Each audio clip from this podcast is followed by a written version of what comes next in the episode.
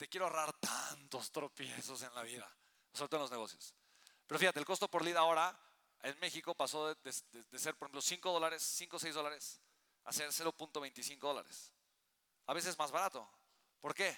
Porque obviamente estamos apalancados. ¿Sí me explico? Con la tecnología, automatización y el algoritmo de Facebook. Entonces, o de Instagram. El costo per lead es muy, muy importante. ¿Cuánto me está costando comprar tráfico? ¿De acuerdo o no? Dos, costo por asistente. CPA típicamente es costo por adquisición de cliente nuevo. ¿Ok? Entonces, el costo por asistente, ¿qué significa? Cada persona que asiste a mi evento de conversión me costó dinero. ¿Ok? ¿Y qué tengo que medir para calcular ese costo? El porcentaje de asistencia, que es la tercera métrica que viene ahí. ¿De acuerdo, chicos? ¿Sí o no? O sea, registro a mil personas, asisten 200 personas. ¿Cuál fue mi porcentaje de asistencia? 20%. ¿Queda claro, sí o no? Si yo pagué por un lead un dólar, ¿ok? ¿Cuánto dinero me gasté? ¿Cuánto me gasté si pagué un dólar por lead? ¿Ok? ¿Cuántos leads tengo? Tengo mil leads. Mil leads. ¿Ok? ¿Cuánto invertí en dinero? ¿Cuánto? ¿Mil dólares? ¿Mil dólares? ¿Ok? ¿Cuál es mi costo por lead? Un dólar. ¿De acuerdo, sí o no?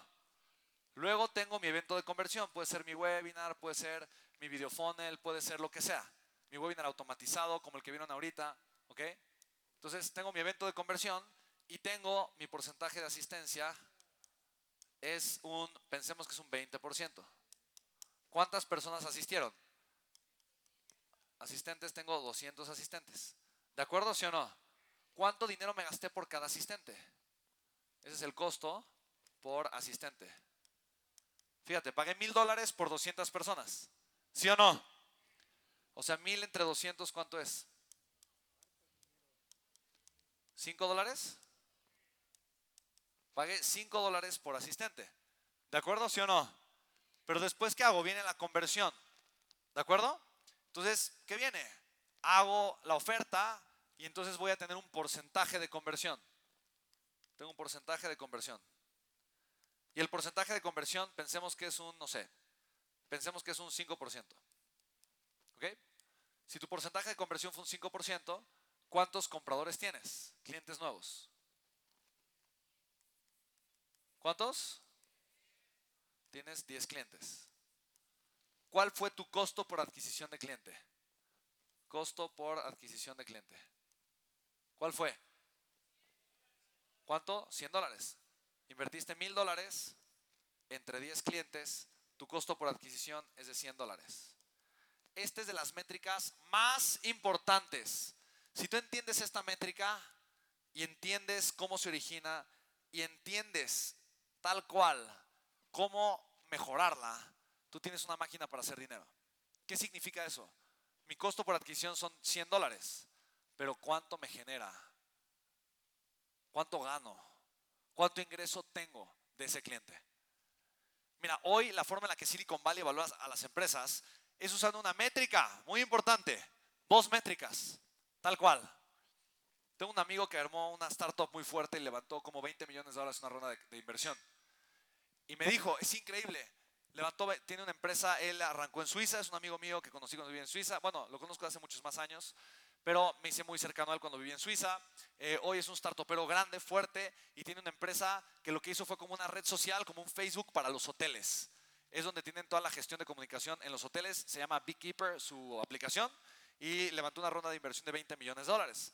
Entonces me dijeron, lo único que a mí me preguntaron, lo único que querían saber y querían corroborarlo, lo único era mi costo por adquisición de cliente, cuánto pagaba yo para tener un cliente nuevo y el lifetime value de mi cliente.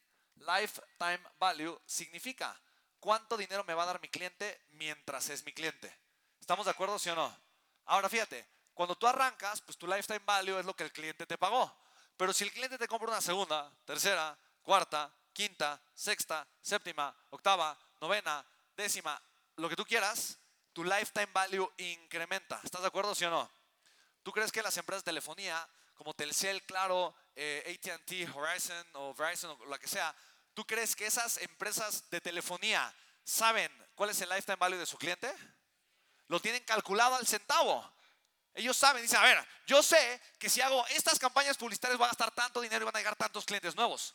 Pero de cada cliente nuevo que llegue yo sé que voy a ganar tanto. Por lo tanto, puedo armar lo que se llama un presupuesto. El presupuesto significa que yo puedo saber cuánto dinero meter y tengo una expectativa de cuánto dinero puedo generar con ese dinero que metí. ¿Estamos de acuerdo, sí o no? El presupuesto es el resultado de dos cosas, de mis números, mis métricas y el apalancamiento financiero que yo puedo generar. ¿Queda claro, sí o no?